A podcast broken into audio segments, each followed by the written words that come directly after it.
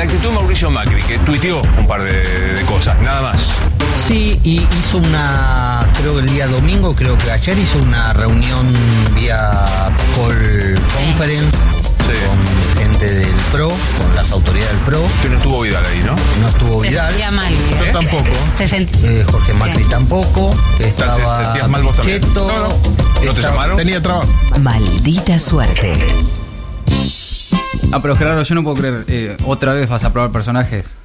No me preguntes toda la semana lo mismo, Matías, eh, aceptalo. Eh, esta sección es un éxito Bueno. de crítica y de público. De- de- y la ¿de qué vamos a seguir haciendo. La gente Pero- pero la está bien, pero a ver, no me metas en ningún quilombo, no te burles de gente respetada. de- de- Después me como yo el garrón del llamado de media hora de Navarro para putearme. por- Pero bancátela, No, macho. pero no, pero te- Para eso sos el conductor. ¿Para qué levantaste la mano cuando preguntaron quién quería conducir? Pero dejate, ¿Eh? arranca, Sí. dale, ah, dejate hacer, arranca por favor. Bueno, gracias por confiar en No, mi talento. en Matute, talento. Matanga, Matarazo. Materazzi. No confío. ¿eh? Dale. Matulinchi. Podés probar los personajes.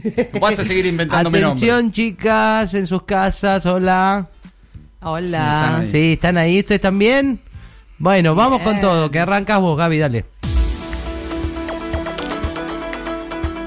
Él es un importante periodista televisivo. Sus entrevistas son miradas todos los días por miles de personas. Su estilo es al mismo tiempo cool y profundo. Sin embargo, tiene un problema.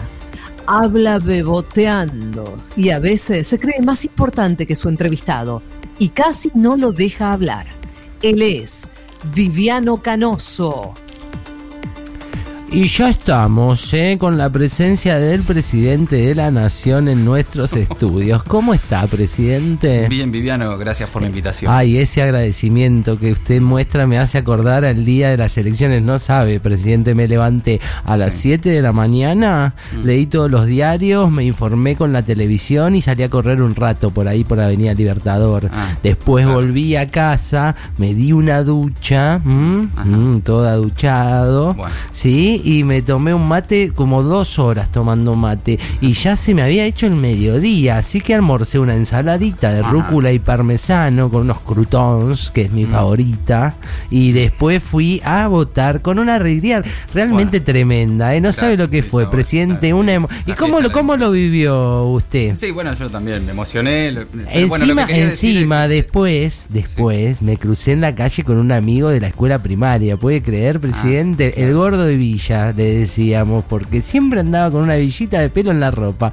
Y, y nos quedamos ahí charlando y el gordo Villa me contó que eh, tiene cuatro hijos, pero que se separó y ahora vive en Pergamino. Cosas que Claro. pasan, ¿no? No, bueno, sí, está bien, Viviano. Eh, eh, cu- ¿Cuál sería la pregunta? Disculpe. Y cu- que cuénteme, presidente, ¿cómo es un día suyo en la Quinta de Olivos? Bueno, me levanto muy temprano. Claro, es lo que corresponde, es lo que Sí. corresponde. Un presidente tiene que trabajar Sí, día claro. y noche a destajo, ¿no? Porque Sí, es lo que la gente claro. espera, ¿no es cierto, presidente? El otro día comentaba lo comentaba Juan Carlos, ¿no?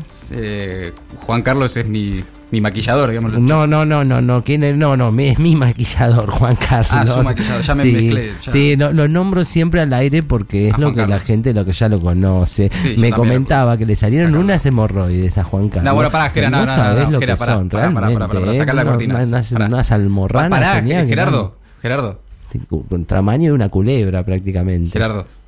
¿Puedes parar?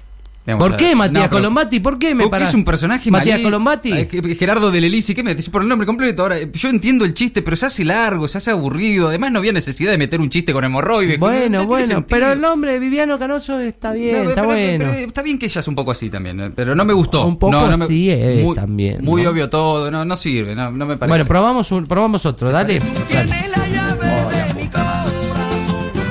Él es un infectólogo de reconocida trayectoria. Su palabra es consultada por gobiernos, medios de comunicación y colegas.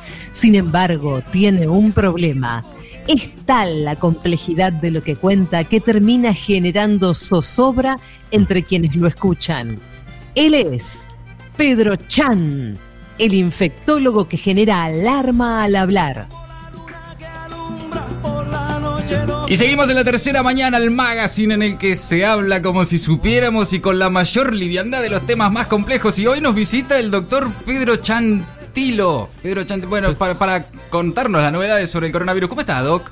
Bien, gracias por la invitación. ¿Qué nos puede contar sobre el COVID-19? Y estamos en una etapa difícil, con, con necesidades de apertura, ¿no? Que se podrían ir revisando o no, pero lo importante es que no nos relajemos hasta que esto pase definitivamente allá por agosto de 2023, ¿no? Sí.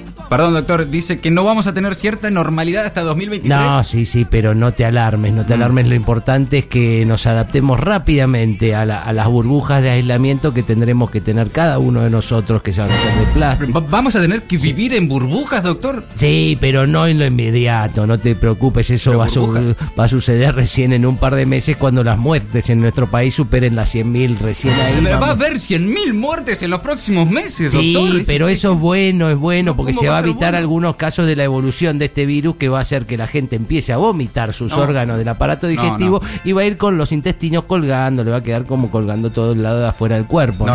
No, no, no, no, no, no, pará, pará, pará, pará, pará. Saca la música. ¿Pero qué pasó Vives. ahora? No, ¿Qué no, pasó no, ahora? pero no, me, no entiendo el chiste. Música de magazine, de Sí, Carlos Vives. Está bien, se entiende, pero es un poco intranquilizador escuchar esas cosas en este contexto. La gente está guardada, por más que sea un chiste, ¿entendés? Digamos, no, no me parece. Ves, ves, pero ves que no, no no respetas, no, da, pero- respetas a la gente, no respetas la inteligencia de la gente, la tratás No, de estúpida la No. gente. La gente se puede entender tranquilamente que esto es un chiste. no, no intentes ponerme a mí a la gente en contra porque no es lo que estamos. No, no es eso. Bu- Bueno, hagamos algo. No, no, no hagamos nada más. Sí. Traje otro que te va a gustar más. Necesito que me hagas un poco la mano porque es ¿Yo? como una escena de una película, vamos a hacer. Yo tengo que. Sí, vos tenés que actuar. Tengo que actuar. Sí. Ok. Eh, vamos a hacer una escena de una película y para cerrar de una manera distinta, porque viste siempre cerrábamos de una manera Mm. mm, determinada. Ok. ¿Eh? ¿Vamos con eso? Bueno, dale. no sé. Vamos, Gaby. Uy, otra vez esta música. En tiempos de cuarentena, todos tenemos necesidades, pero las circunstancias hacen que tengamos que adaptarnos a relaciones un tanto diferentes a las habituales. Por eso, él tomó la posta y transformó el género. Él es Rokovid Sifredi, el actor porno gay que adaptó el cine condicionado a la pandemia. Hola. Sí, señor mecánico. Vengo a dejarle mi carro para arreglar. Lo he dejado aparcado aquí en la puerta. No, pero yo no quiero hablar en gallego, Gerardo, no me sale. Pero vos sí, vos tienes tenés que que avisarme de esta cosa, yo no tengo que improvisar un Sí, gallego. No, sí, tenés que actuar. Ay, Hola, mecánico. Dejé el carro aparcado en la puerta. sí, ¿cómo estás? Eh, yo soy el mecánico y tengo mucho calor. Creo que voy a quitarme la camisa. Oh, Dios mío. Mira ese cuerpo torneado. Ah, Qué ganas de estar a un metro de él, respetándole toda la distancia social, Dios mío. Qué ganas de tocar su codo con mi codo. Mm, ese codo, rozando mi codo suavemente primero, pero luego fuerte. ah, la Tocando sus puntas con mis puntas. Oh, Dios mío. Disculpa, ¿me has dicho algo? ¿Qué? Ah, no, no, no he dicho nada, simplemente me distraje, es que estoy con mi cabeza en cualquier parte. Ah, ¿Acaso estabas pensando en esto? Oh, Dios mío. Oh, Dios mío. Qué codo más firme tienes. Es realmente un codo enorme. Ay, ¿Quieres tocarme esta parte de la boca? Porque mm, aquí tengo una barbija. Santos cielos. Esa barbija me va a tapar toda la boca. Mm, quiero tu barbija. Y llama a tu compañero que traiga su tapabocas también. Así agarro uno con cada mano. Un tapabocas aquí, Mm, un tapabocas aquí. Un momento, mira lo que tengo aquí. Un pomo de alcohol en gel. Uf. Sí, quiero llenarte de todo alcohol en gel. Sí, no puedo esperar. Quiero tu alcohol en gel. Quiero tu alcohol en gel por todas mis manos. Dámelo aquí. Dámelo aquí en el plego del codo. Dámelo. Dámelo. Ah, mm, bueno, la puta. mm. Qué delicia.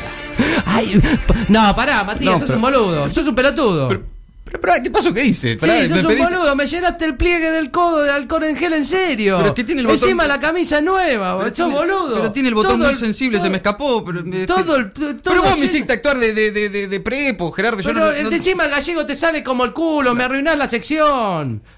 Podés pasarme, podés pasarme lo que, de- de- dejar de pasarme los codos de- por el cuerpo encima. perdona- ¿Te calmás? Pero, bueno, perdóname. No, ya fue, me voy a la mierda. Maldita suerte. Una mirada absurda de una realidad crítica.